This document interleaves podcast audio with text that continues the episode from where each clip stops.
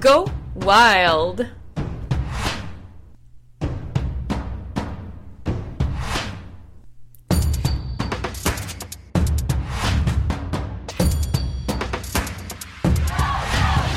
Salut!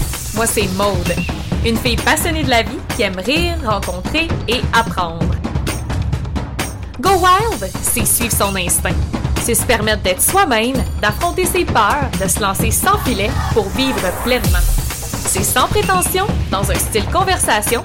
Je discute de sujets variés avec des invités qui ont du guts.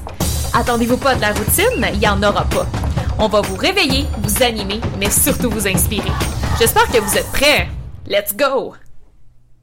On peut dire que Bianca avait déjà très jeune un intérêt marqué pour l'étranger puisqu'elle prenait plaisir à feuilleter des atlas, regarder des émissions du monde et apprendre des langues seule dans sa chambre. Sa mère lui a aussi très certainement transmis l'amour du road trip. Côté études, intéressée à au moins 50 programmes, elle fit accepter dans un double deck musique, langue et traduction au cégep. C'est d'ailleurs dans ce programme qu'elle réalisera son premier vrai voyage, un stage linguistique et culturel en Espagne. S'en suivront des voyages pas toujours des plus douillets, mais certainement très formateurs en Europe et en Amérique. Feront ensuite un déménagement en Australie, un séjour backpack en Asie, des échanges de maisons, home-sitting et j'en passe. Pour Bianca, le voyage n'est pas une pause ni une parenthèse. Elle prend sa vie et la déplace tout simplement ailleurs. Elle a aussi toujours mille petits projets en branle et prend plaisir à les superposer, les entremêler. Elle croit aussi fortement qu'on peut tout faire, juste pas tout en même temps. Donc, bon matin, Bianca. Bienvenue à l'émission. Bienvenue à Go Wild. Comment ça va ce matin? Ça va super bien, toi? Écoute, en forme euh, plus que jamais. je suis super contente de t'avoir ce matin pour le podcast numéro 14 de Go Wild parce que euh, tu as vraiment une vie euh, palpitante. On pourrait dire qu'il a compris plusieurs chapitres. Puis tu as vraiment eu la chance d'explorer plusieurs manières de voyager. pas toujours avec le plus gros budget. Puis c'est ça qui fait que euh, tu as voyagé de manière créative. Euh, ça t'a amené toutes sortes d'anecdotes euh, de voyage, toutes sortes d'expériences. Puis, tu as aussi un blog qui s'appelle La Grande Déroute, puis j'ai pris vraiment plaisir à lire tes articles. Donc, tu habites Québec, donc tu es en direct de Québec, c'est bien ça? Je suis en direct de Québec. Super! Donc, ce que j'aime aussi de toi, ma chère Bianca, c'est que tu es une pluripassion, puis tu prends vraiment plaisir à toutes les exploiter. Autant dans tes professions, tu es allé dans différents domaines, ça a amené plusieurs cordes à ton arc, que justement d'exploiter, comme je disais, tes, différentes passions, que ce soit la musique, l'écriture, la linguistique, le voyage, le monde brassicole, puis on pourra en parler. Donc, bien que j'aimerais ça remonter, en fait, au temps de ton euh, double deck, parce que t'es pas allé de main morte, tu as choisi de prendre deux disciplines à la fois. Mm-hmm. Puis, euh, justement, tu as fait un voyage de groupe à, cette époque-là, où tu es parti un mois en Espagne. Peux-tu nous en parler un petit peu plus? Oui, ben écoute, j'avais 19 euh, ans, je pense. C'était un stage linguistique et culturel de, fin d'études, si on veut, parce que j'avais un de mes decks qui était en langue en langues et traductions. Mm-hmm. Donc, on faisait comme quatre cours de langue. Le cinquième cours, c'était un cours de culture, civilisation qui se donnait dans la langue cible. Et après ça, ben, on avait l'opportunité d'aller se promener pour euh, consolider tout ça. Puis, euh, donc, c'était un stage euh, en Espagne d'un mois avec beaucoup de filles. beaucoup, beaucoup de filles. Puis, c'est ça, on s'est promené en Espagne, on est parti de Barcelone, on a été se promener ensuite en Andalousie beaucoup. Euh, on est remonté, on a été à Madrid. C'est probablement pas dans ce ordre-là, ça fait longtemps quand même. Puis on a terminé euh, dans Castille-la-Manche, dans un petit village, dans une famille. Mm-hmm. Euh, une bonne vraie intégration rurale comme il faut. Euh, c'est pas mal ça que, ouais, c'était pas mal ça, ce stage-là. Puis par la suite, tes voyages ont vraiment déboulé. Je pense que tu étais à l'époque avec euh, ton, conjoint euh, actuel, c'est ça? pas à l'époque du stage, mais après, ouais. Après, à l'université. ouais. Oui. Ben, fin cégep, fin cégep. Fin cégep, OK. Parce que c'est ça, vous avez eu la chance de faire euh, des voyages vraiment intéressants. Vous êtes parti, je pense, en 2005, un trois mois euh, sur le pouce en tente en Europe de l'Ouest. OK, il faut que tu me dises c'était quoi ça? D'abord, pourquoi? Puis, qu'est-ce que ça l'a amené comme moment marquant? Je vais commencer par le pourquoi parce que ça, ça contextualise vraiment bien ce voyage-là. Oui. C'est qu'après mon stage, en fait, euh, d'un mois en Espagne, je me suis rendu compte que je n'étais pas capable de gérer ça, euh, des trucs organisés. Mm-hmm. Euh, ben, je suis capable, je suis agréable quand même, promis, mais c'est pas ce que je préfère. Puis, j'aime pas être en gros groupe non plus, pas dans ce contexte-là. Euh, puis, euh, donc, le stage pour l'Allemagne qui devait suivre, mm-hmm. euh, je l'ai flushé en me disant, là, non, je vais y aller en autonome. Moi, je ne survivrai pas à une autre affaire. C'était super le fun, mais je ne survivrai pas à une autre affaire organisée comme ça. Puis la famille à la fin. Tu sais, il faut savoir que j'étais en appartement dès la fin du secondaire 4, moi, là. là. Fait que, okay. à 19 ans, vivre d'une famille, je trouvais ça difficile. qui n'était pas la mienne, tu sais. Fait que c'est ça, fait que j'ai dit pas grave, je vais aller en Allemagne par moi-même. Puis bon, entre le stage puis ce voyage-là en Europe, euh, j'ai rencontré mon conjoint actuel, qui n'était pas un grand voyageur, en fait, ce qui est un peu. Euh, puis euh, c'est ça, c'était. Il n'était pas si intéressé que ça par le voyage. Tu l'as initié? Ben, un peu, beaucoup. dans le fond, j'ai réussi à dealer un deux semaines en Allemagne. J'aimerais ça aller en Allemagne. Est-ce que tu serais in pour deux semaines? Puis il a fait OK, parce que c'est souvent sa réponse. lui, c'est ça. S'il n'est pas plus emballé que ça, il va dire OK parce qu'il se dit qu'est-ce qui peut arriver de pire, tu sais, aussi bien essayer. Bon. Mm-hmm. Fait que, il a dit OK, puis euh, fait que ça, on a acheté des billets d'avion euh, finalement qui arrivaient à Bruxelles et qui repartaient de Paris pour trois mois. Je ne sais pas ce qui s'est passé entre les deux. Je sais pas trop comment j'ai réussi ça. Euh, puis là, on est tombé dans la valse des tankers. Ben là, tank arrivé à Bruxelles, tu sais, on, on, va se promener un peu. Là, on a eu une invitation aux Pays-Bas. on va monter au Pays aux Pays-Bas, puis après ça, tant qu'à finir à Paris, on va, tu bon. Fait que finalement, il y avait l'Allemagne à quelque part là-dedans, mais c'était mm-hmm. rendu un peu flou. Puis. C'était rendu une destination parmi les plusieurs. C'était un peu n'importe quoi. Puis là, l'affaire, c'est qu'on a été dans une conférence voyage qui se donnait chez Tourisme Jeunesse dans le temps. Puis, euh, c'était l'Europe Acti Budget, conférence que j'ai moi-même donnée après, là, dans, les années suivantes. Ah, OK. Oui. Puis, euh, je me souviens pas du montant, là, parce que bon, c'était en 2005, je me souviens pas du montant que le gars nous avait dit, mais il avait dit avait un petit, petit, petit budget, c'est tant. Puis là, mhm. nous, on est revenu à la maison, puis on a calculé combien on avait par rapport au nombre de jours qu'on allait passer là. Puis on s'est rendu compte qu'on avait à peu près 10% de ça. wow! on a fait Ah! Ça fait que moi, à ce moment-là, je suivais assidûment le blog de Ludovic Hubler, qui euh, le blog n'existe plus nécessairement. Mais lui, il faisait le tour du monde euh, en autostop. Puis je trouvais ça fantastique, même si je suis hyper moumoune, puis que c'est pas le genre d'affaires que je faisais. Euh, fait que là, j'ai regardé mon chum et j'ai dit, ben écoute, on a juste à couper là où ça coûte cher, donc l'hébergement et le transport. Puis on va survivre trois mois. Fait qu'on est parti sur le pouce avec euh, une tente ultra légère. Puis c'est ça. on n'avait jamais fait, on jamais fait de pouce, on n'avait jamais fait, ben, on n'est on pas euh, des, adeptes de camping là, à la base. Donc, on mm-hmm. était zéro équipés. Là, on avait on est parti de zéro, là, complètement. tu dirais que cette façon de voyager-là, le fait de justement d'être sur le pouce, d'embarquer avec des étrangers, euh, de devoir tenter dans des endroits, des fois, je ne sais pas si vous alliez sur des sites euh, de camping, mais ça l'a amené quoi? C'était pas toujours legit. Euh, ben, ça nous a déniaisé sur un méchant temps. Pour vrai, j'avais besoin de ça. J'étais un peu pognée. Je n'étais pas si game que ça dans la vie, je ne suis pas encore tant que ça. Euh, mais euh, ça nous a vraiment déniaisé, puis on a tellement rencontré de gens, on a tellement été obligés de se débrouiller qu'après, peut-être, on a comme pogné un petit, un petit down après une mm-hmm. semaine en se disant Oh my God, il reste 11 semaines, on ne va jamais s'en sortir.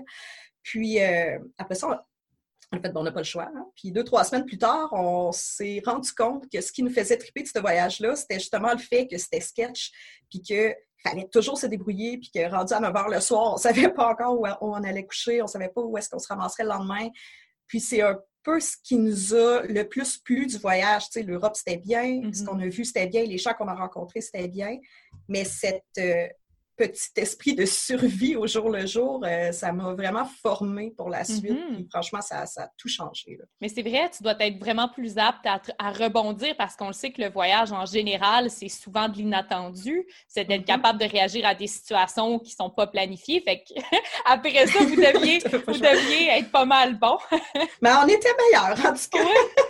on était meilleurs. Mais ouais, ouais, ouais. Y a-tu des coups de cœur? Si tu avais à dire, mettons, euh, des, des, ça peut être des juste, mettons, quand tu repenses à ton voyage en Europe, là, ça a été quoi des highlights? Oui. Hmm, je pense que mon gros highlight côté expérience, puis tu sais, euh, ouais, ça a été, euh, on a été dormir au, euh, comment ça s'appelle?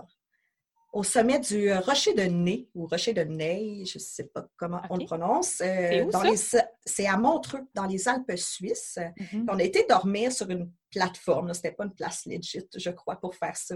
On a été dormir à la Belle Étoile avec, euh, il y avait, je pense que c'était trois, euh, trois gars il y en a un qui nous hébergeait pendant ce temps-là parce qu'on a fait beaucoup, beaucoup de tentes, mais on s'est souvent fait héberger, veux, veux pas, en faisant du pouce, on finit par rencontrer mm-hmm. des gens et tout. Euh, fait qu'on a été dormir là, puis on a trimballé euh, le vin, le kit pour faire une fondue suisse. Fait qu'on a fait une fondue suisse en voyant le soleil se coucher euh, sur les Alpes avec le, les montagnes wow, plus quel beau setup! Quel beau setup! ouais. C'est comme on n'a pas vraiment dormi, mais c'est pas grave. ça, c'est du glamping qu'on appelle. Puis là, écoute, j'aimerais ça qu'on aille vers ton, ta deuxième, ton deuxième voyage que tu as fait en 2007.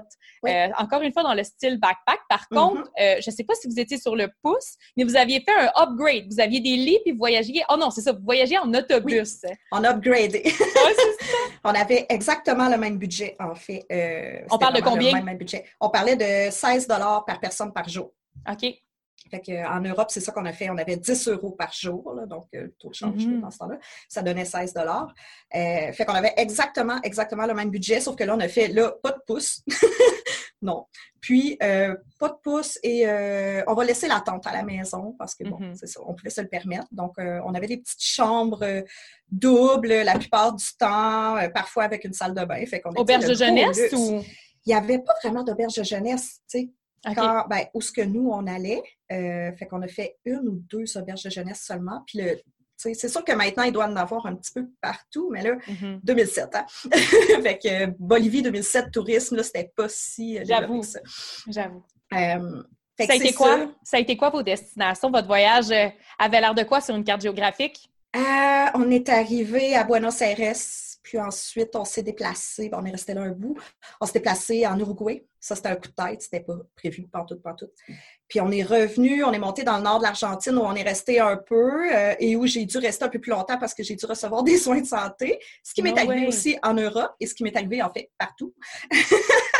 puis, y a des euh, choses auxquelles il faudrait faire attention? Est-ce que c'est juste une bad luck ou. Faut, faut juste pas voyager avec moi. Mais... non, c'est juste des bad luck. Pour vrai, la seule fois où j'ai été malade d'une maladie de voyageur, si on veut, entre guillemets, quelque chose qu'on pogne en voyage typiquement, c'était en Asie. Puis le reste du temps, ça a toujours été des choses qui auraient pu arriver ici, mais qui n'arrivent pas ici. puis m'arrive ça m'arrive ailleurs. Ça, ça, rajoute une petite touche d'exotisme à mes voyages. J'aimerais ça spécifier parce qu'on a eu un appel avant, je fais toujours des appels, puis tu m'as dit, moi ce que j'aime, c'est tout ce qui est à l'extérieur de la carte postale. Puis ça m'a vraiment marqué, fait que c'en est ça de l'extérieur de la carte postale. oui, décidément. Sur le coup, c'est pas super le fun, mais après ça, je trouve ça très, très drôle à raconter. Mm-hmm. Euh, mais on est resté dans le nord de l'Argentine, puis on a vraiment aimé ça. Puis ensuite, euh, notre but, vraiment, c'était la Bolivie, où on a passé un mois, donc du sud au nord. Puis, on a terminé avec trois semaines ish là, au Pérou. Donc, c'est à peu près trois mois euh, aussi. Puis, même chose, un petit peu même concept que pour l'Europe. Est-ce que tu as eu des moments, des highlights de ce voyage-là? Tu dis, là, faut, si quelqu'un te le demande, il faut que tu ailles là. C'est ça, oui. Euh, oui, vraiment. Euh, en Bolivie, ben la Bolivie, tout court, mais mettons qu'on va aller plus précis. en Bolivie, il y a le Surlipes, puis la, voyons, comment ça s'appelle? Le salaire de Uyuni. OK. Euh, puis tu peux faire un tour en 4x4 dans le fond. Tu vas partir. Euh, nous, on est parti euh, du sud, là, pas loin de la frontière avec l'Argentine. Puis là, tu mm-hmm. pars en 4x4 pour quelques jours. Tu t'arrêtes, tu as ton chauffeur, ta cuisinière et tout. puis tu montes, tu montes, tu montes, tu montes jusqu'à 4800 mètres d'altitude. Puis c'est tu as l'impression d'être sur la Lune, en fait, par moment. Les paysages sont juste complètement fous. C'est vraiment un, un, spot de planète que je trouve excessivement beau. Puis euh, je le referais n'importe quand, même si l'eau était gelée la nuit, même si j'ai eu de la difficulté avec l'altitude, même si à un moment donné, je voulais tuer tout le monde dans le groupe. j'ai été me coucher, tu sais, j'ai été gentille. je, je m'endure. Mais, euh, tu sais, même si euh, on n'était pas confortable, même s'il faisait tellement froid la nuit, mais c'était vraiment, ça c'est à faire, à mon avis, c'est mm-hmm. vraiment à faire. Mais mon Dieu, c'est tellement intéressant, t'en parles, puis tu le décris tellement, comment dire, bien avec, j'ai, j'ai le goût d'y aller aussi, là.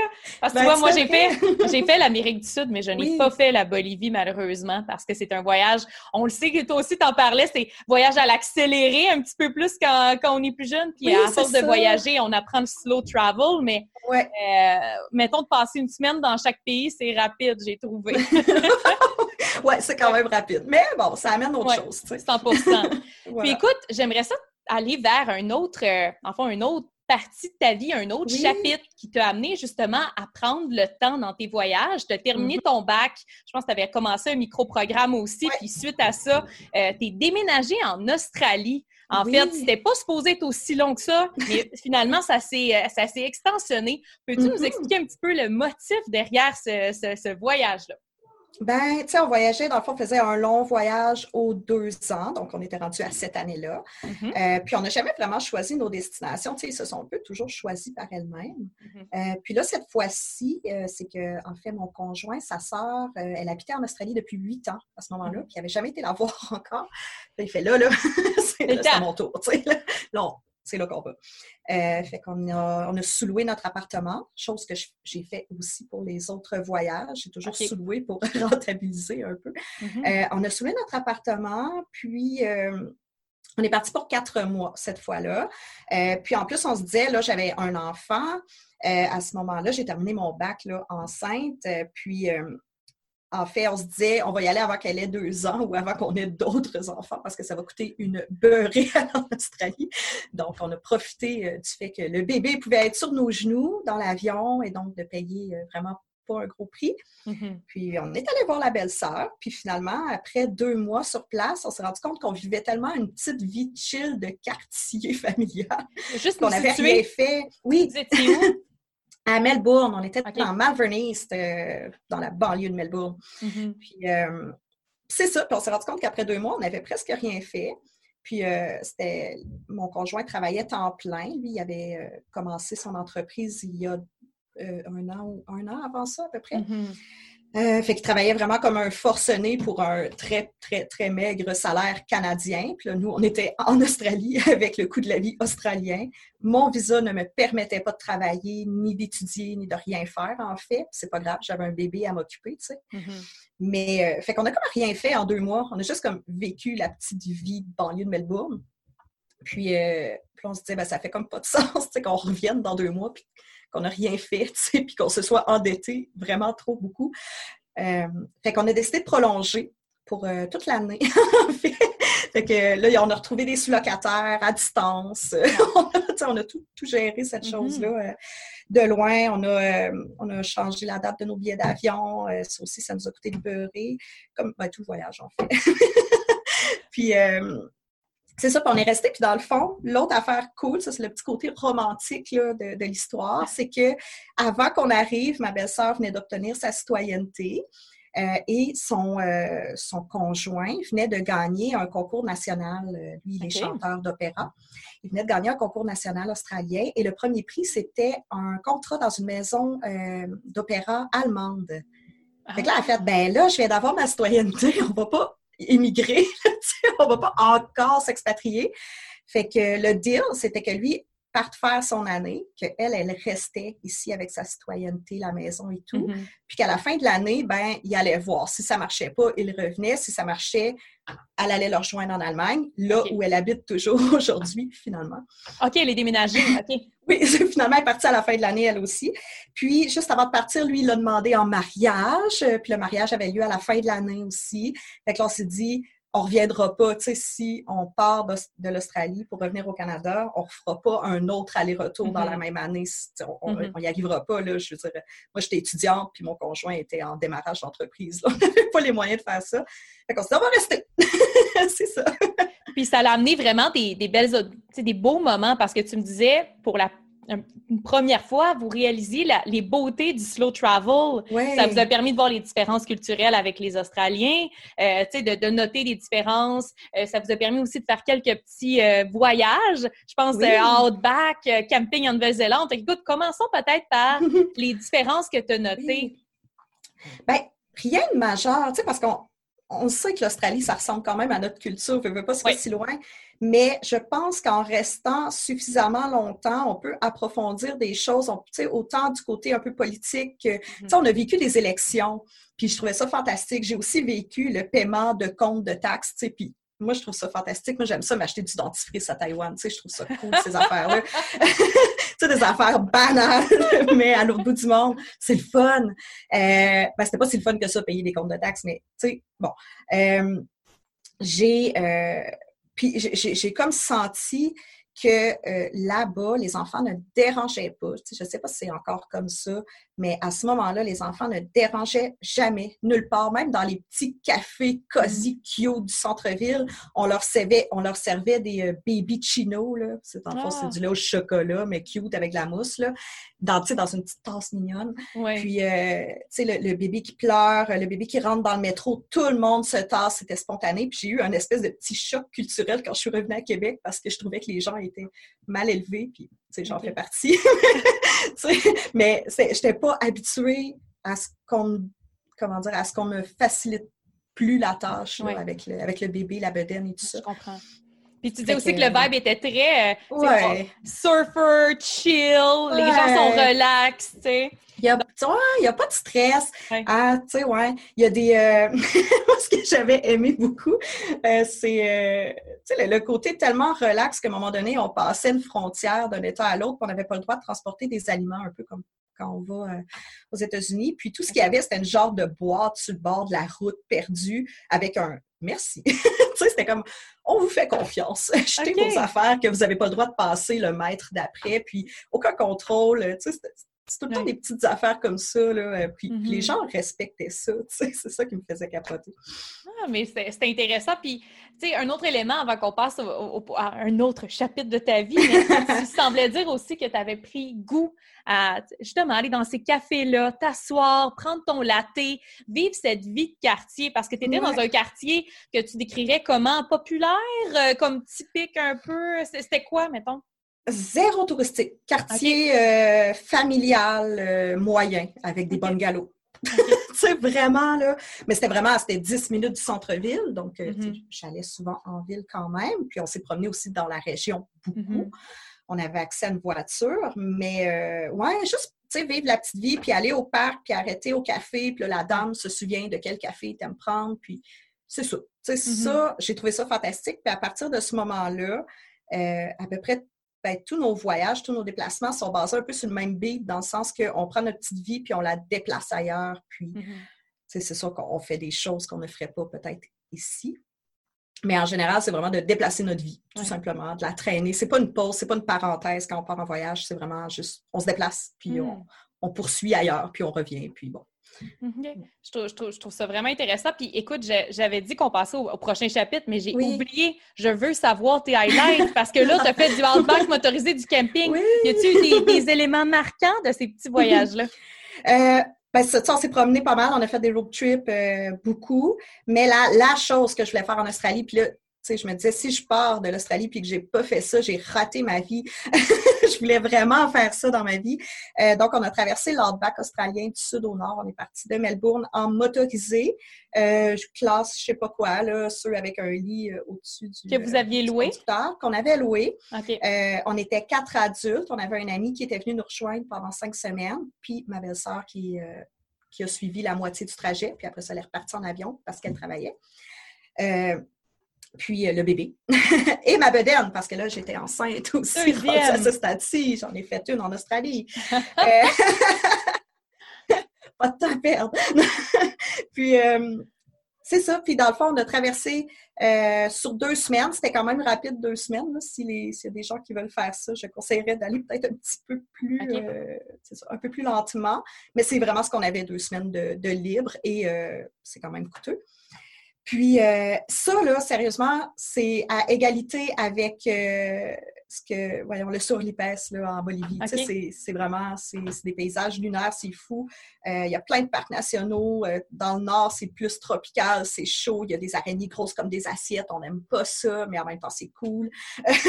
dans le centre, la terre est rouge. Il y a Uluru, il y a, y a des kangourous. il, y y a ce côté-là, en bac de des 500 km en ligne droite avec Hmm. bien, puis euh, sous un soleil de plomb. Euh, il y, a, il y a vraiment un côté, puis tu sais, les truck stops qui sont hyper. euh, c'est vraiment typique, là. On dirait qu'il il manque juste les petites balles de foin, là. C'est- perdu. Euh, il y a des villes souterraines aussi. Il y a. euh, Des villes ça. souterraines, tu m'en Ouais, ben, apprends une. une ville souterraine qui s'appelle Cooper. OK. Euh, qui est euh, dans la moitié sud, en bas, euh, en bas de Alice Springs, mettons. Euh, et puis, la ville est à 80% souterraine, c'est-à-dire que les habitations, c'est des habitations troglodytes, on Ouais. dit ça comme ça. Euh, donc, 80% de la population vit sous terre. Puis, euh, ça garde la fraîcheur. et l'eau de cette partie-là, que c'est extrêmement sec, l'eau est euh, est acheminée du sud. Euh, les arbres, euh, ils vont les chercher dans le sud aussi. Puis là, il y a comme vraiment une grosse job d'entretien des 4-5 arbres de la ville. Puis euh, l'église est sous terre. euh, fait que, quand tu te promènes, tu as l'impression de te promener. Ils ont, ils ont tourné un film là-bas, c'était Mad Max, je pense. En tout cas, tu as l'impression de te promener d'une affaire de science-fiction un peu. Mais c'est drôle. C'est. Ça me fait un peu penser à une ville construite de toutes pièces par l'homme. C'est comme un peu le Las Vegas de l'Australie. oui, oui, oui, c'est fou. Mais euh, ouais, t'arrives là, tu fais comme, ah, il doit avoir comme 14 habitants. Finalement, ils sont 4000, tu sais. Puis c'est Wow. vraiment, euh, ouais, c'est drôle. euh, Est-ce que c'est patrimoine mondial? Ben, Dans le sens, c'est dur à dire vu que c'est récent, c'est construit par là, mais dans le sens que Ouais, c'est quand même sais- unique comme construction. Je sais pas s'il y a quelque chose de rattaché, Ouais. un titre de rattaché à ça. Je sais qu'on on dit que c'est la capitale mondiale de l'opale. là. 80 Ok. de l'opale euh, serait extrait là. Euh, mais c'est ça. C'est vraiment une place vraiment bizarre, en fait. Puis c'est pas là, tu, tu restes pas là une semaine, là, tu passes. tu oui. tu t'arrêtes une nuit et tu repars. Mais euh, c'est ça, c'est C'est le plein d'affaires comme ça. Oui, j'ai Mhm. trouvé ça très cool. Puis comment tu as trouvé ça, la dynamique dans un, dans un motorisé avec, euh, avec une famille? En fait, plus Ouais. qu'une famille, vous étiez quatre, hein, c'est ça? Quatre adultes. Quatre adultes plus enfants. Donc, Un couple, une belle-sœur, un ami, puis un bébé. est-ce que, est-ce que pour toi, c'était quelque chose de facile ou tu as Oui. trouvé qu'il y a eu une certaine adaptation? Ah non, je vivrais là-dedans. ouais, pour vrai, euh, j'aime vraiment beaucoup ça. Fait que ça, ça a un peu été le début de là, j'avais envie de combiner transport et hébergement plus souvent dans nos voyages. Ce qu'on n'a pas fait si souvent finalement, mais euh, ouais, non, j'ai, moi j'ai trouvé ça facile, j'ai trouvé ça le fun. Euh, ce que j'ai trouvé difficile, c'est d'être enceinte dans le, dans le motorisé et euh, d'avoir des nausées Mm. effroyables. Donc là, c'était un petit peu plus difficile, je trouvais. Oui, mais ça, c'est un peu hors de ton contrôle. C'est ça. C'est que là, ça, je trouvais ça plus dur. Je- tu sais, J'aurais Ouais. eu besoin peut-être d'un peu plus de confort, mais non, pour vrai, j'ai vraiment beaucoup aimé ça, puis je le Mhm. referais euh, n'importe quand. Ah, mais écoute, génial. Mhm. Puis on s'assurera peut-être la compagnie avec qui vous avez loué, même si ça fait quelques années. En tout cas, bref, je mettrai tous les liens euh, ben oui, dans ben le oui, descriptif. Puis là, on retourne, on retourne à Québec, au Québec. Parce que là, il y a eu un moment où que vous avez été plus tranquille. Là, il y a eu la naissance de ton deuxième enfant. Euh, tu t'es aussi, euh, pas recyclé, mais tu as commencé un nouveau domaine dans lequel tu t'es vraiment lancé à fond, qui était en périnatalité. Exact. Mais là, OK, on, va- on va comme fast-forward ce, ce moment Oui, un oui, peu oui. plus tranquille au Québec, puis aller vers euh, le voyage en Asie, qui a été un moment d'instruction en famille où tu as fait, OK, je vais juste vraiment le dire, là, euh, éducation en famille? Ben, tu peux le dire comme tu veux, mais tu sais, les gens disent école-maison, mais c'est pas vraiment de l'école-maison, mais oui, de l'instruction en famille. Moi, je Vous êtes parti six mois en Asie. six mois en Asie. Là, là on- il s'est passé des affaires dans les cinq ans d'avant. Oui. tu sais, le- C'est ça, le, le changement de domaine, Oui. euh, beaucoup de déménagements, mais aussi deux nouveaux enfants. Donc, là, on était rendu à trois enfants euh, qui avaient respectivement trois, cinq et sept ans à ce moment-là. Donc, on est parti Mhm. pour six mois en Asie. Puis ça aussi, c'est un genre de plan où j'ai dit à mon chum, ah, j'aimerais ça, tu sais, peut-être aller en Asie. Puis lui, il était comme, moi aussi, ça m'intéresse, l'Asie, cool. Puis là, tu sais, combien de temps qu'on pourrait partir? Ben, mettons un mois, un mois et demi, tu sais. Puis là, finalement, on est parti six mois. ça, ça fait tout le temps ça un petit peu. Ça- encore une fois, au niveau géographique, ça a été quoi un Oui. petit peu vos, vos endroits? Euh, ben, on a fait des, des allers-retours un peu tout croche parce que notre trajet était vraiment pas logique, mais si tu regroupes tout ça à la fin, on a passé au total sept semaines en Thaïlande, un mois à Taïwan, cinq semaines en Malaisie et deux mois à Bali. Ça, ça s'est terminé comme ça, mais c'était pas ça du tout qui était planifié au départ. Puis là, tu as commencé quelque chose de nouveau que tu n'avais jamais fait à la base, qui était d'enseigner à ta fille, ta plus vieille. Ouais, ouais, ouais. Comment tu as trouvé ça, cette dynamique-là? Euh, j'ai trouvé ça correct après un bout, mais essentiellement, on a passé deux mois à s'obstiner, deux mois à s'arrimer, puis deux mois que ça passait bien, puis là, c'était terminé. mais euh, moi, j'ai beaucoup d'amis qui font l'école à la maison, l'instruction en famille, je me reprends moi-même, euh, l'instruction en famille euh, comme mode de vie, qui font ça pas de façon temporaire. Mm-hmm. Donc, je voyais un petit peu le, tu sais, je, savais un peu par où j'allais passer côté étape, tu sais, apprendre, désapprendre à apprendre et réapprendre à apprendre et tout ça. Euh, le, stade où l'enfant commence à réagir puis à se rendre compte qu'il est maître un peu de ses apprentissages, puis mm-hmm. qu'il est capable de, de, de, trouver des signifiants, des signifiés par rapport à ce qu'il apprend euh, dans la vraie vie, si on veut. Mm-hmm. Donc, il prend un peu en charge son propre apprentissage, mais tu sais, ça se fait pas comme le lendemain, là. en tout cas pas dans mon cas. Euh, puis on m'avait averti, on m'avait averti, ça prend quelques temps, quelques mois, voire, là, avant de, bien se placer. Puis plus l'enfant est âgé aussi, plus il y a eu comme la, la, structure éducative d'une école traditionnelle, plus ça doit être difficile de désapprendre aussi. J'imagine, oui. Puis euh, je vais pouvoir t'en parler la prochaine fois qu'on va retirer les enfants de l'école pour partir en voyage. ben oui! On s'en prend un autre podcast. c'est ça. Puis elle était en, mais en deuxième année. Fait que c'était pas si pire. Euh, mais c'est ça, deuxième ou innocent. Puis, euh, mais elle, elle c'est une enfant qui n'aime pas tant l'école. Donc, euh, tu sais, dans ma belle naïveté, je pensais qu'elle aimerait plus ça avec moi sur une plage. Puis, ben non, pas tant. fait qu'il a fallu vraiment s'adapter puis faire les leçons à des moments opportuns de la mm-hmm. journée.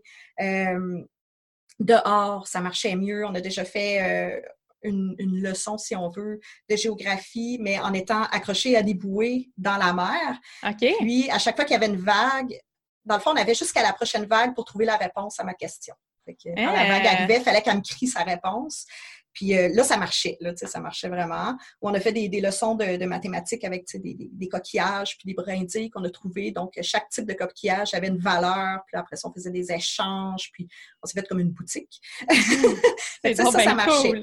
Mais euh, tout ce qui était plus cahier, parce que, veux, veux pas, moi, j'avais comme plan de la réintégrer à l'école l'année d'après. Donc, je suivais quand même français maths de l'école. Mm-hmm.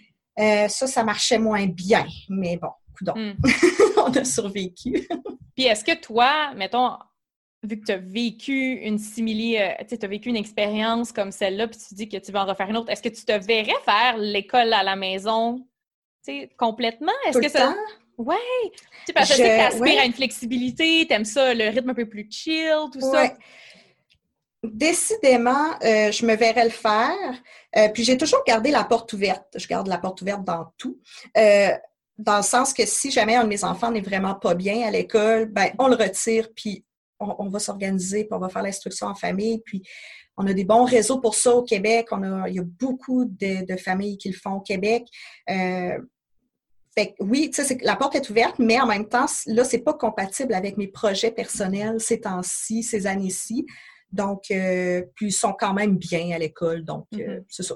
pour l'instant, ils sont scolarisés euh, dans le système. D'accord. C'est ça, reste que c'est plaisant de pouvoir l'expérimenter quand on est à l'extérieur puis qu'on veut partir un 4 mois, un 5 mois, 6 mois. Exact, oui. Mais non, c'est super intéressant. Puis, y a-t-il des éléments de la culture là-bas, de l'architecture? ça peut être, encore une fois, une destination qui te. Oui! On marche en coup de cœur. On veut amener les... on y va avec les coups de cœur. les gens. avec les coups de cœur. Parce que je pourrais te parler toutes les galères aussi, mais je pense que ça prendrait deux heures de plus. Euh, en Asie, mon coup de cœur, c'est, écoute, c'est un pays, en fait, c'est Taïwan. C'est, mm-hmm. j'ai détesté Taïwan le premier 24 heures, mais sais, solide, là, pour te donner une idée. Moi, c'est ça. Moi, l'affaire, c'est que quand j'arrive dans un nouveau pays, puis que j'arrive de nuit en plus, euh, je suis exécrable. Donc, euh, avis à tous ceux qui peuvent... qui veulent faire ta connaissance, c'est pas dans un... c'est pas, pas dans un parc le soir. voyager avec moi, euh, ben, c'est ça. Le premier 24 heures, bonne chance. Mais... c'est ça parce que, tu sais, j'ai peur en avion. Fait que j'arrive, je suis vidée. J'ai peur en avion. Bon, blogueuse voyage. Mais euh, j'arrive, je suis vidée. Puis là, le vol avait eu du retard, les enfants étaient super fatigués parce que aussi, là, ça leur rentre dans le système. Moi, mm-hmm. j'étais en semi-panique dans l'avion tout le long. Euh, mes enfants rient de moi quand je fais ça, c'est parfait. Euh, puis là, on arrive euh, trop tard, puis là, il pleut, puis là, c'est une vague de froid sans précédent. La, la, dernière fois qu'il y avait eu ça, c'était 40 ans plus tôt. donc, nous, on était habillés pour, on, on, nous avait annoncé du 15 à 25 degrés, puis il neigeait. Fait qu'on n'était pas équipés pour ça. Nous, on partait six mois en Asie. on partait pas euh, au Groenland. Là. Fait on avait fret et il a fallu aller s'acheter des manteaux le lendemain. C'était un peu un bordel. Puis on est arrivé dans le milieu de la nuit. Puis on dirait que si j'avais fait l'effort de réserver un hôtel plus crade que ça, je pense pas que j'aurais réussi en fait. Là, j'ai vraiment réservé comme l'hôtel le plus crade de tout Taïwan. fait qu'on est rentré là dans le milieu de la nuit pour fait Oh my God, c'est quoi notre vie? on a dit, on n'a pas allumé les lumières, on a dit aux enfants, on va se coucher, euh, les lumières ne fonctionnent pas, parce qu'on ne voulait pas voir la chambre. OK! On voulait dormir, fait qu'on s'est dit, ce qu'on ne connaît pas ne peut pas, pas mal. C'était pas si pire que ça le lendemain, finalement, mais... Fait que, tu sais, il y a eu ça. Puis le lendemain matin, on est à la gare, il faut qu'on change de ville, il fait froid, euh, j'ai mes règles, je suis fatiguée, euh, puis là, j'éclate en sanglots à la gare devant tout le monde. puis mes enfants qui ne comprennent pas ce qui se passe. Euh, fait que tu sais, j'ai comme passé un 24 heures mm parce que j'avais juste envie de tourner chez nous à Québec, puis ça me tentait plus pas en tout d'être là. Mm-hmm. Puis le lendemain, on a fait du couchsurfing. On s'est retrouvé chez un couple absolument charmant. Euh, qui nous ont fait aimer instantanément Taïwan et tout le monde qui vit. Est-ce que c'était des Taïwanais ou c'était des... Oui, oui, oui. Oui, puis euh, trop fantastique ces personnes-là. Puis même qu'on les a revus plus tard parce que j'ai eu des ennuis de santé pour faire changement. Puis euh, là, on a tous été malades. Fait que fair enough pour tout le monde. Mais à un moment donné, on avait un peu de difficulté à se reloger, puis on devait consulter dans un hôpital et tout ça, puis on est retourné dans leur ville, puis ils nous ont accueillis à bras ouverts, puis c'était comme ce qu'on avait de plus proche d'une maman à ce moment-là, qu'on avait besoin de réconfort. Mais, oui, votre, votre encre. Vraiment. Puis à partir de là, pour vrai, Taïwan, euh, on serait resté six mois. C'est vraiment parce qu'il fallait revenir. Notre billet d'avion était déjà planifié et tout. Euh, mais on serait resté là, puis j'y retournerais longtemps pour, le, pour découvrir encore plus parce que j'ai pas eu mm-hmm. le temps, en un mois, j'ai pas eu le temps de comprendre ce qui se passe là. C'est vraiment là, puis il y a la barrière de la langue beaucoup. c'est pas une langue que j'ai apprise. Malgré que tu en euh, parles plusieurs. mais ah, je les parle pas. J'en ai étudié plusieurs. On va, nuancer. On va y nuancer. mais euh, ouais, c'est ça. Fait que j'y retournerais pour mieux comprendre cette ben, culture-là, ces gens-là, ouais. Mm-hmm. Puis, j'ai. Voyons, un petit peu. Je vais juste descendre ici. oui. Je le couperai. Pas de roche. C'est ça que j'aime. On peut faire du ah montage. Non, pas de stress. Puis, euh, Bianca, est-ce qu'il y avait un autre élément ou toi, c'est ça, tai, tai, euh, Taïwan, Taïwan ça a été ton coup de cœur. Super. Ben oui, il y a eu, ben, il y a eu plein d'affaires, évidemment, six mois. Euh, mais j'aimerais quand même mentionner que pendant ce voyage-là, c'était notre première expérience de et d'avoir les enfants euh, d'âge scolaire et euh, de travail à distance pour les deux. Parce que en Australie, mon conjoint travaillait, puis moi, je m'occupais euh, de l'enfant mm-hmm. exclusivement. Lui, il travaillait plus que temps plein, puis bon. puis en Asie, c'était la première fois que moi aussi, je travaillais à distance et que, bon, c'est ça, les deux, en fait. Donc, lui, il travaillait temps plein. Moi, je travaillais quelques heures ici et là, plus les que enfants. Euh, là, je, ben là, dans le fond, j'étais retournée à l'université juste avant de partir. J'ai fait un certificat en rédaction professionnelle et donc à ce moment-là, j'étais devenue langagière, plus précisément rédactrice réviseur. Donc, euh, j'avais de la clientèle à distance. Euh, c'est ça. Fait qu'il y avait comme l'arrimage de, tu sais, tourisme, la petite vie normale aussi, les enfants qui sont là 100% du temps, en fait. Là, ici, c'est beau, ils vont chez les voisins. Des fois, la, grand-mère les garde pour une soirée. On peut, on peut appeler une gardienne, on peut... Euh, on fait des playdates, on, on va voir des, amis, tout ça. Mais là, là-bas, on est seul. Mhm. Est-ce que tu as développé une façon, justement, de permettre, de te permettre, euh, c'était quoi la dynamique pour permettre à ton chum de travailler, toi de travailler? Il a dû avoir une certaine routine à développer avec les enfants? Euh, oui, mais elle change à chaque voyage parce que les enfants vieillissent et les besoins changent. En Asie, il travaillait temps plein, si ce n'est pas 60 heures semaine, parce qu'il était à ce stade-là de sa compagnie. Euh, et moi, je travaillais une heure ou deux par jour. Euh, puis je faisais environ une heure d'école par jour et le reste du temps, je décollais avec les enfants.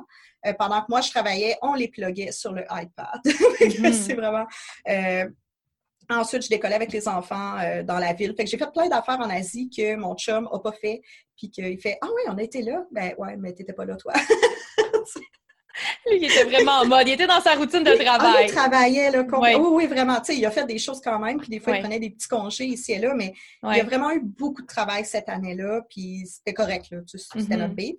Puis les voyages d'ensuite, notre beat, c'était plutôt qu'on travaillait les deux, trois heures le matin en même temps. Puis après, on décolle tout le monde. Ou des fois, en, des fois, on se sépare, évidemment. Mm-hmm. On se tape ses nerfs des fois aussi.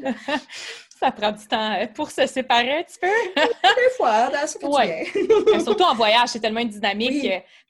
en plus, vous avez eu à vous déplacer. Fait que, de considérer ça aussi un petit peu planifié. OK, c'est quoi le next step? Même si vous n'êtes pas du genre à over-planifier, mais, ça, c'est ma job. Hmm. ça, c'est ma job. Oh oui, non, non, mais euh, oui. Simon, lui, je lui dis, euh, fait que demain, on part dans tel pays, là. Puis il fait, OK, c'est où? il suit. Ah oui, non, mais c'est pas, pas que je suis comme hyper germaine, mais c'est vraiment notre, euh, bon, j'espère, mais c'est comme notre façon de fonctionner, fait que ça a toujours été moi qui organise les voyages ou qui, qui sort les idées ou mm-hmm. puis qui, qui, fait les recherches et tout ça. Puis lui, il exécute plus. Puis ça fait notre affaire aux deux. Fait que souvent, je vais, mettons, réserver la veille pour, euh, pour un hostel ou quelque chose comme ça, mais c'est lui qui va aller faire le check-in. Mm-hmm je suis un peu introvertie, fait que des fois, j'ai pas envie de parler aux gens. fait que, tu sais, c'est ça. on va gérer nos affaires comme ça. c'est correct de travailler selon les forces de chacun, puis d'être bien dans cette dynamique-là. C'est parfait. En fait, vous avez trouvé votre dynamique qui fonctionne. oui, c'est ça. Tout à fait. puis là, Bianca, j'aimerais ça parce que, comme j'ai dit, comme je l'ai mentionné au début, vous en avez vécu des types de voyages. Puis il y a un autre élément que je trouve vraiment intéressant, c'est euh, de faire du home sitting, puis du mm-hmm. pet sitting des échanges de maison. Ça, vous Et des échanges de maison. C'est des affaires différentes. C'est des affaires différentes. OK. fait que là, euh, pourrais-tu me dire un petit peu, je sais qu'en 2017, vous avez fait l'expérience en Abitibi. Vous êtes parti pendant un été, deux mois, puis ça vous permettait bon, de faire du travail nomade. Vous êtes inventé une vie abitibienne. oui! comment ça s'est placé? Comment on, fait ça, un échange de maison? Petit cours 101 d'échange de maison, dans le fond, il y a des plateformes qui existent pour ça. Je pourrais t'en envoyer après. Euh, donc, tu t'inscris, tu te fais une fiche, euh, puis tu contactes des gens, essentiellement. Tu es vérifié aussi sur ces plateformes-là. C'est des services qui sont payants, euh, règle générale. moi, par contre, écoute, pour l'Abitibi, moi, je l'ai fait du bouche à oreille. L'ami de l'ami de l'autre qui aimerait ça venir à Québec, mais qui trouve, trouve ça trop cher, deux semaines d'hôtel ça, a été plus ça. Euh, pour l'Europe, ça a été par rapport, c'était avec une plateforme. Bref, il y a la plateforme, tu fais ça, et là, il y a trois types d'échanges. Tu as les échanges réciproques simultanés. Donc, euh, tu viens dans ma maison pendant que je vais dans ta maison. Échange de bons procédés. On est content, ça ne nous coûte rien. On a, on a une cuisine complète. On a parfois aussi un échange de voitures qui vient avec ça. Donc, euh, pourquoi pas? Ensuite, tu peux avoir un échange qui est euh, réciproque, mais non simultané. Donc, tu viens dans ma maison pendant que moi, je suis au chalet. Puis, un peu plus tard dans l'année, pendant que toi, tu n'es pas chez vous, je vais aller dans ta maison.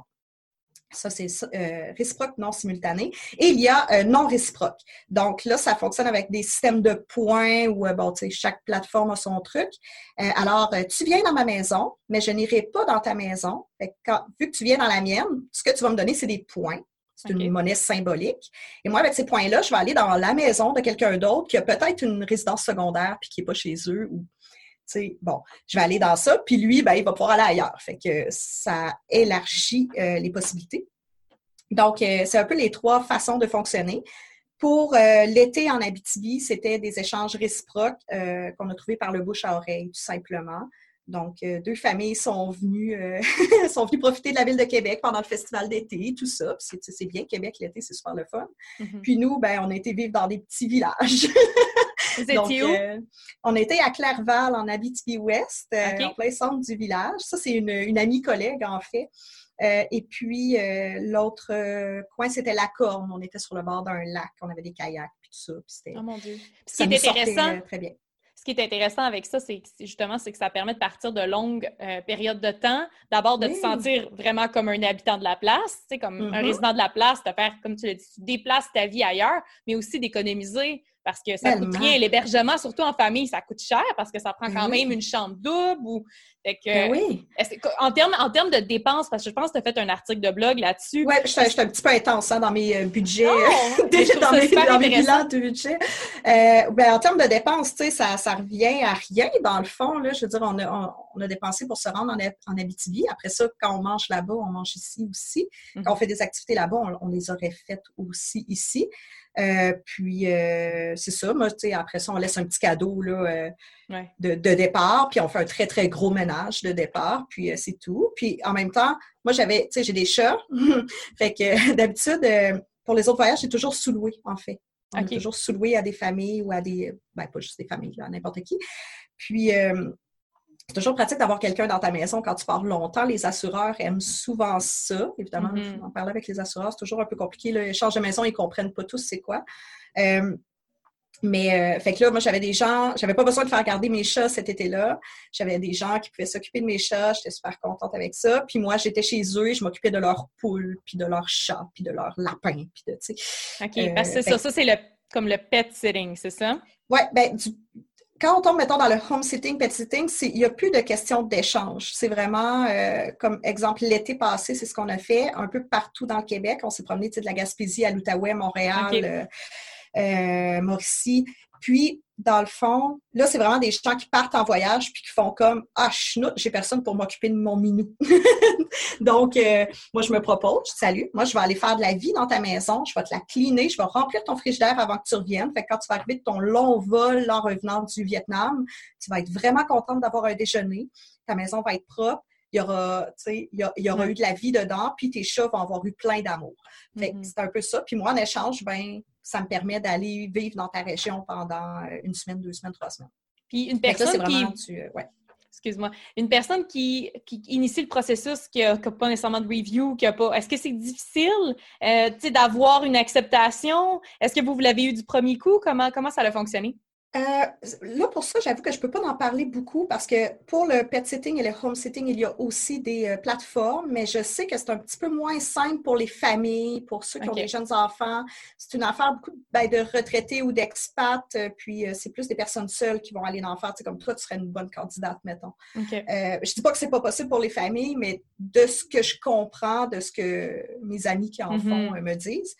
nous, encore une fois, on a passé par le bouche, bouche à oreille puisqu'on restait au Québec, donc il y a des gens là-dedans que je connaissais. J'ai eu des anciennes clientes. J'ai eu euh, l'ami de l'ami du facteur de l'autre, euh, des gens que j'ai rencontrés sur des forums de voyage, puis que, tu sais, on lançait un petit message. Ah, ben moi, j'ai une maison en Outaouais, puis je pars en voyage. J'aimerais ça que quelqu'un s'occupe de mon jardin. Ben, parfait, mm-hmm. tu sais, je vais y aller. Fait que ça a été beaucoup de bouche à oreille. Fait que je, ne peux pas parler pour le processus, là. Euh, mm-hmm. Fait qu'il y a possibilité de le faire plus euh, entente à l'amiable aussi. Ben euh, Tout se fait. Tout se fait. Tout se fait. c'est vraiment intéressant pour vrai parce que moi, c'est quelque chose qui, que j'ai jamais essayé, mais dans un, dans un, dans une volonté de, de voyager. Puis moi, j'adore le slow travel aussi. J'ai ben la tendance depuis plusieurs années à rester à un endroit puis à vraiment me sentir, aller. Euh, partie intégrante de la place, me faire des amis, tout ça. Fait qu'en tout cas, mais, merci. L'échange d'appartement, ça pourrait bien être faire aussi. Puis, c'est vraiment pour vrai. En tout cas, si jamais tu veux passer une semaine à Québec, hein, ben tu me fais signe. Euh, ça arrive mm-hmm. qu'on n'est pas là. Mais euh, puis pour vrai, j'encouragerais tout le monde à l'essayer si. Ben, c'est sûr qu'il faut que tu sois à l'aise à, avoir des gens dans tes choses, hein, mais en même temps, euh, les gens ne sont pas si cons. puis tu fais, tu, fais, tu fais une sélection quand même, tu jases avec eux, tu fais un premier contact. Euh, fait que, tu sais, 99% du temps, ça se passe très bien. Là. Mm-hmm. 100% il y, a, du bon monde sur cette terre, quoi. Oui, oui, ben oui. Ben Puis là, Bianca, un autre élément qui est vraiment unique à toi, OK? C'est vraiment que tu t'intéresses depuis, disons, le cégep, je crois, hein, à la bière. Tu sais, oui. une fan de bière. Puis je sais que ça, ça oriente un petit peu, tu sais, ça vient toujours se placer un petit peu, soit dans tes articles ou, euh, tu sais, dans tes destinations que tu choisis. Tu vas faire un petit arrêt dans les microbrasseries, découvrir la bière mm-hmm. locale. Fait que là, Comme, comment est-ce que tu places ça dans tes voyages? Quel type de voyage tu fais? Allons-y pour le Québec, mettons. Pour le Québec, euh, pour le Québec, euh, tu sais, l'année passée, j'ai été sur les routes du Québec pendant cinq mois. J'ai fait cette partie de deux mois avec ma famille en, échange de maison et tout ça. Donc, évidemment, dans chaque région, euh, j'essayais d'aller dans les microbrasseries que je n'avais pas visitées sur place parce que j'aime okay. beaucoup aller sur place, parler aux brasseurs et tout ça. donc, on a fait beaucoup de microbrasseries avec les enfants. Ça en était un peu indécent. Pour vrai, en deux mois, je pense qu'on les a traînés dans 35 microbrasseries. Soit qu'ils vont avoir une écarantite quand ils vont arriver à l'âge de majorité ou qu'ils vont devenir des accros finis. honnêtement, à la fin, on se disait, OK, là, ça va plus du tout parce que là, euh, sais, on prenait des, palettes de dégustation, puis tu avais ma fille qui sentait les, trucs. Les autres, ils se prenaient bon, un petit drink d'enfant. Puis ils sentaient les trucs, puis là, ma fille était capable de reconnaître les IPA, puis ça, ça commençait à m'inquiéter. ah là, je, je, je, pense pas comme pour un bon parent. Fait que, mais, euh, fait tu sais, dès que je vais quelque part puis qu'il y a une microbrasserie que je n'ai pas visitée euh, sur place encore, c'est sûr que j'y vais. Euh, puis, exemple, il y a une microbrasserie à un moment donné qui, qui a ouvert, c'était à deux heures de chez nous, puis j'ai fait littéralement l'aller-retour pour aller prendre une bière là, toute seule. Je n'avais personne pour venir avec moi, fait que j'ai fait l'aller-retour. J'ai été m'asseoir au comptoir, j'ai jasé avec le staff, j'ai pris une bière, je suis revenue. Puis, c'est ça. Fait que j'ai fait quatre heures de route aller-retour, dans le fond. Wow! Pour, vivre cette expérience. Oui. Puis c'est ça parce que, tu fais beaucoup de voyages. Euh, tu, te permets aussi de faire beaucoup de voyages seul quand même. Tu sais, je pense que. De plus en plus. de plus en plus. OK. Plus. Ouais. Parce que les enfants sont plus vieux, fait que ça, ça se fait mieux. Euh, fait que beaucoup de road trip au Québec, là, euh, mm-hmm. vraiment un, peu trop même. J'abuse un petit peu. Mais. Mais là, faut que tu m'expliques. Tu es en train de transformer, du moins, tu sais, j'ai regardé ta story hier, puis tu regardais des trucs sur TikTok pour comment te patenter des, des, des, des fenêtres, tu sais, comme un, un, rideau de fenêtres. Oui. Qu'est-ce que tu es en train de faire avec ta, ta familiale? ça me fascine! ben, moi, depuis le cégep, je suis fascinée par les camper vans. Puis, tu sais, ce qui est un peu con parce que j'ai j'ai été chercher mon, permis de conduire comme à 28 ans à contre-cœur. Fait que, tu sais, je tripais sur un mode de voyage que je pouvais même pas faire. en même temps, on a déjà parlé de partir sur un voilier pendant un an, puis je sais à peine nager. Fait que, tu sais, bon, on repassera pour la logique, mais euh, fait que ça m'a toujours fait triper. Puis là, on s'est promené en motorhome. Euh, en Nouvelle-Zélande, on était en camping et tente. On avait voulu louer un camper van, puis on était, écoute, on s'est pris quatre jours à l'avance. Fait que, il n'y en avait plus. euh, fait que, encore une fois, on se déplaçait, mais avec notre maison, on avait juste à monter notre tente, c'était parfait. Euh, en Europe, c'était le pouce avec notre tente, fait que c'est encore nous qui étions un peu le maître de notre habitat et mm-hmm. de notre déplacement. Euh, à l'automne 2019, je suis partie pendant trois mois en road trip seule, en faisant des allers-retours chez nous, en fait, euh, un peu partout dans la province. Puis là, je dormais toujours sur des divans d'amis. Puis ça, j'aime ça. Moi, je très beaucoup dormir chez. Moi, crasher chez les gens, j'aime ça. Euh, mais là, je partais, puis euh, j'allais faire un peu de rando, puis là, j'allais voir des amis dans, dans, telle, telle, telle région. Euh, là, on prenait une petite bière, puis là, je ne pouvais pas reprendre ma voiture, fait que là, je dormais chez eux, puis tu sais, ça, j'aime ça. Puis là, cette année, ben, je peux pas faire ça parce que légalement, personne ne peut m'inviter sur son divan pour l'instant. Pourquoi? Ben, parce qu'on n'a pas le droit d'avoir des gens oh, oui, COVID. tu sais, dehors, là. Je sais pas, j'ai pas quitté mon chez-moi, je fais juste des podcasts non-stop. fait que ça, ça va peut-être changer, mais pour l'instant, euh, moi, c'est ça qui m'a un peu le, fait le, plus peur pour l'été. C'était mon Dieu, tu sais, j'aurais pu ma liberté d'aller n'importe où puis d'être désorganisée, puis j'aime ça être désorganisée. Fait que j'ai décidé de gérer ma voiture pour en faire un micro camper van. Fait qu'évidemment, je ne vivrai pas trois semaines dedans à temps plein. Euh, c'est une voiture. Oui. Euh, mais j'ai organisé l'habitacle pour que je puisse dormir confortablement à l'abri des regards, euh, avoir tout le stock pour faire à manger et tout. Là, c'est ça. Là, je suis en train de gérer l'histoire de la douche. OK. fait que, c'est ça. Fait que là, euh, ça fait quatre fois que je pars avec, puis ça fonctionne très bien. Puis euh, c'est ça. Fait que j'ai décidé d'aménager ma voiture pour dormir dedans, puis euh, être mobile et autonome. Qu'est-ce qui t'inspire? Qu'est-ce que tu vas voir justement pour avoir ces trucs-là par rapport à la douche, par rapport. Tu sais, c'est quoi tes, tes sites?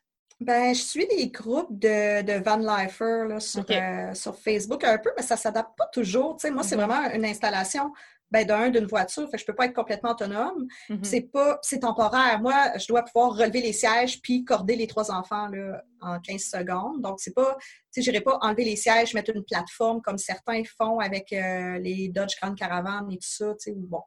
Fait que faut, faut que ça soit temporaire. Fait que j'ai pas trouvé beaucoup de choses là-dessus. Là. Il y a quelques blogs anglo là, qui montrent comment, euh, comment dormir dans sa Mazda 5, là, mettons. Mais tu sais, j'ai pas trouvé grand-chose. Mais bon, je prends des petits trucs de, de van life puis des petits trucs ici et là, puis je fais plein de tests parce que je trouve ça, ça me canalise. là. Je Penses-tu le documenter puis en faire un article, vu que c'est quelque chose de nouveau? Oui, oui, oui, ça devrait sortir la semaine prochaine ou l'autre d'après. On a un scoop! Oui. Mais oui, oui, c'est sûr que je documente. Je documente tout ce que je fais. Là. Fait que c'est- oui, oui, oui. Génial. Puis écoute, euh, avant de terminer, Bianca, je- je- comme je te l'ai dit, tu as vraiment eu, euh, tu sais, as une façon bien à toi, bien euh, unique de voyager puis d'aimer, ne pas trop planifier, vivre des expériences, comme on le disait tantôt, à l'extérieur de la carte postale. Puis ça t'a amené à vivre des obstacles puis à apprendre de ça. Puis je serais curieuse de savoir un petit peu, c'est quoi tes, tes takeaways, tu sais, avec tous ces beaux voyages-là que tu as fait, autant seul, en famille, avec chum. C'est quoi que ça t'a appris? Euh, ben, c'est plus des affaires tu sais, peut-être générales. Là. Je ne peux Ouais. pas nommer d'obstacles très précis, mais clairement, toutes ces expériences-là, puis j'inclus aussi les expériences professionnelles qui, qui sont quand même qui sont parties de la musique professionnelle à la périnatalité, à la linguistique, là, euh, que euh, ça m'a montré l'importance de la diversité, de la pluralité dans ma vie, de, d'avoir des portes ouvertes partout, d'avoir le choix d'envoyer mes enfants à l'école ou non, d'avoir le choix de les envoyer en service de garde ou non. Euh, c'est, c'est pas contre, comme un, contre un système ou un autre, c'est vraiment juste d'avoir toujours des portes ouvertes pour pouvoir avoir une vie chill et relax, ce qui veut pas dire qu'on fait rien de notre journée, vraiment pas du tout, mais on est très flexible. Les deux, on est indépendants géographiquement et professionnellement. Euh, fait que ça aussi, ça nous permet une belle flexibilité avec les enfants. Puis tout ça m'a un peu montré que moi, je veux tout dans la vie. Je veux beaucoup de choses, là. je veux pas tout. Euh, puis je- on peut pas tout avoir en même temps, mais je pense qu'on peut presque tout avoir si on, on concentre notre énergie aux bonnes places selon des moments de vie, en fait. Ouais. Puis euh, c'est un peu le même principe en voyage aussi. Euh, d'aller tester des choses différentes, de, de, de, de garder en tête qu'on ne peut peut-être pas faire ça maintenant, tout de suite, dans notre situation, mais on va trouver une façon de le faire, puis on va le faire différemment, mais plus tard. Euh, fait que, ouais, de la diversité, de la flexibilité, de l'indépendance, euh, c'est vraiment tout ça, ça s'est imbriqué dans tous les aspects là, de, de ma vie. Mais je trouve ça, je trouve ça beau, puis c'est vrai. C'est vrai qu'on va, des fois, on va avec une croyance qui, pour prendre une direction, puis comment dire, de, de faire un choix, puis de dire, OK, c'est vers ça, mais pourquoi pas se dire que, ouais, j'ai plusieurs passions, j'ai plusieurs choses que j'ai envie de vivre, mais parfait, je vais trouver une façon d'aller à fond pendant un certain moment de ma vie, puis après ça, oups, je le change. Tu sais, Ben je, oui. je me réoriente, puis.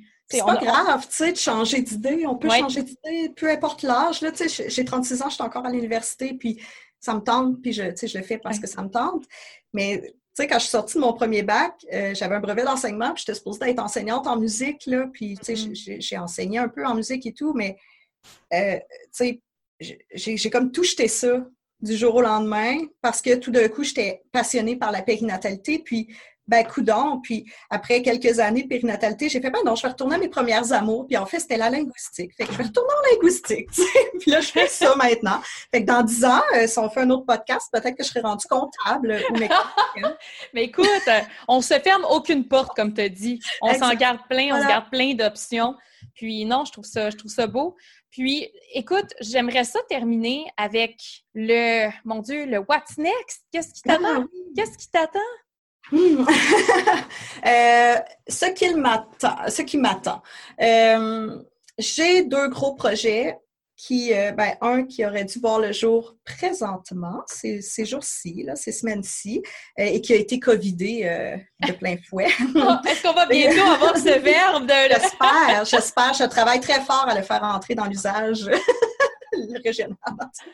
Euh, mais euh, ouais, fait que ce, ce, ce projet-là sur lequel j'ai travaillé six mois en 2019 et qui, euh, je peux pas en dire beaucoup, hein, euh, j'ai comme une clause de, de confidentialité. on n'en dit pas beaucoup, on dit rien. Mais ça touche au tourisme. c'est très, très, vague, c'est très vague. Euh, donc, euh, ça, ça... en comptabilité? Ce n'est pas en mécanique ni en comptabilité. Donc, euh, ça touche à des choses que je connais et que j'aime. donc, ça, ça devrait, ça devrait sortir éventuellement, j'espère, dans les prochains mois ou mm-hmm. au printemps prochain. J'ai un autre beau projet. Euh, J'en parlerai pas là maintenant, mais c'est sûr que dès qu'on a le feu vert pour le, pour le mettre en branche, je vais gueuler ça partout sur mes réseaux sociaux et sur le blog. Ça devrait avoir lieu en octobre et ça implique une longue randonnée. Euh, avec un ami, euh, mais c'est ça, le vu qu'on parle avec des partenaires aussi pour en faire euh, un projet, un projet de documentation en mots et en images. Ben D'accord je ne sais pas si où, mais parce qu'on ne sait pas si ça va avoir lieu. Arrête de parler tant du trop, là! c'est ça. C'est la COVID et toutes ces affaires-là, là, fait que, oui. fait que, mais ça, c'est comme la grosse affaire qui s'en vient.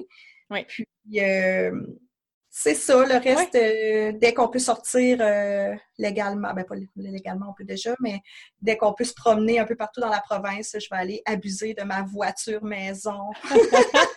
Oui, mais mon Dieu, j'ai tellement hâte de voir cet article-là, voir comment ça va, ça va avoir été euh, chercher ta créativité, comment ça va avoir évolué cette construction. Euh... ça commence à être confortable. oui! Puis, où est-ce que où est-ce qu'on peut te trouver, ma chère, euh, si on veut te suivre sur ton, sur ton beau blog? On peut me trouver sur lagrandederoute.com, c'est mon blog. On peut me trouver sur les réseaux sociaux, Twitter, Facebook, Instagram, toujours sous La Grande Déroute, là, vous devriez, ou Bianca, La Grande Déroute. Euh, Pinterest aussi. Euh, je suis très active dans les stories Instagram. C'est vraiment là que je m'éclate le plus. Oh, oh puis un fait wild sur toi, parce que ça, j'aime ça le poser à tout le monde. Puis je sais qu'il n'y avait pas de réponse, mais là, tu en as ajouté une euh, récemment. Ben, là.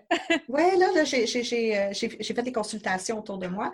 Puis on m'a dit qu'il fallait que je parle de mon arachnophobie. OK. Oh, ça va être le fun, ça, en Australie. Donc, pour faire une histoire courte, dès l'enfance, j'ai fait des attaques de panique. Euh, je ne sais pas d'où ça sort exactement, là, mais des attaques de panique euh, à la vue d'une araignée. Mais tu sais, au point débilitant, au point de m'empêcher de faire des choses, d'aller dans des endroits. J'ai déjà dormi six semaines sur le divan parce que j'avais perdu la trace d'une araignée dans ma chambre euh, fait ça, à l'adolescence.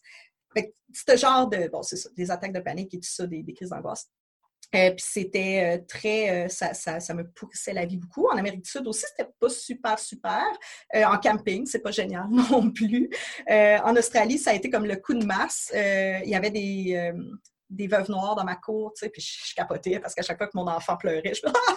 c'est sûr qu'elle a mis son doigt quelque part, puis je, je secouais là, intensément tout dans la maison tout le temps pendant les quatre premiers mois. Euh, après ça, en Asie aussi, euh, il a fallu que je sois coloc avec une genre de grosse migale dégueulasse. Mm. Puis, tu sais, je voulais juste mettre le feu à la maison. Puis je me disais que ça me ferait pas une bonne cote sur Airbnb. j'ai vécu avec, mais c'était vraiment rochant. Puis euh, je décompensais littéralement devant mes enfants. Puis je trouvais ça push, tu sais, de leur transmettre ça. fait que j'essayais d'en rire, mais tu sais, pour vrai, je, je braillais. Là.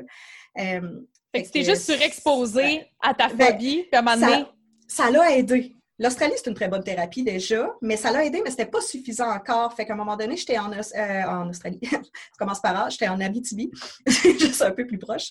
Euh, et j'ai été euh, au labyrinthe des insectes, qui est une activité dans le coin d'Amos que je recommande à tous. C'est vraiment très cool pour les petits et les grands.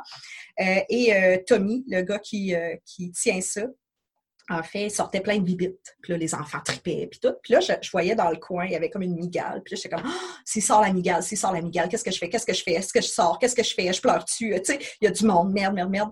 Puis là, maintenant, je ne sais pas ce qui s'est passé, puis j'ai comme eu envie qu'il sorte en me disant, crime, je vais me porter volontaire pour la tenir. Tu sais, au pire, je vais décompenser devant tout le monde, mais là, on va briser tout parce que Tommy te met beaucoup en confiance, puis il réussit à faire tenir des bibites que les enfants, tu sais, veulent pas tenir, puis ils le font avec le sourire. Fait que, mm -hmm. mon Dieu, tu sais, s'il est capable avec des enfants, il est sûrement capable avec moi. Fait que là, pas sorti, puis j'étais comme un peu déçue en revenant chez nous. Je me merde, il n'a pas sorti l'amigale. J'ai pas pu comme me confronter à ma peur, là. Ça fait quand même, tu sais, 20 ans que je traîne cette peur-là, puis... Euh, fait que je, je l'ai contacté. J'ai dit salut, combien tu charges pour une séance de désensibilisation privée? Genre, ça prendra le temps que ça prendra, dis-moi ton tarif à l'heure.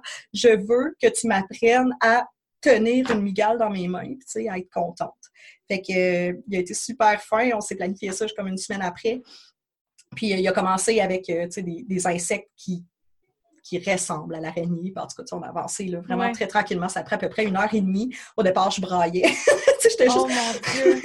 puis à la fin, j'ai fait OK, cool. Puis j'ai pris ma petite migale dans ma main, puis elle avançait. Puis j'ai trouvé ça kind of fun quand même. Puis depuis ce temps, c'est pas parfait, parfait. C'est sûr que si j'ai une araignée qui me saute d'en face, je vais faire un saut comme n'importe qui.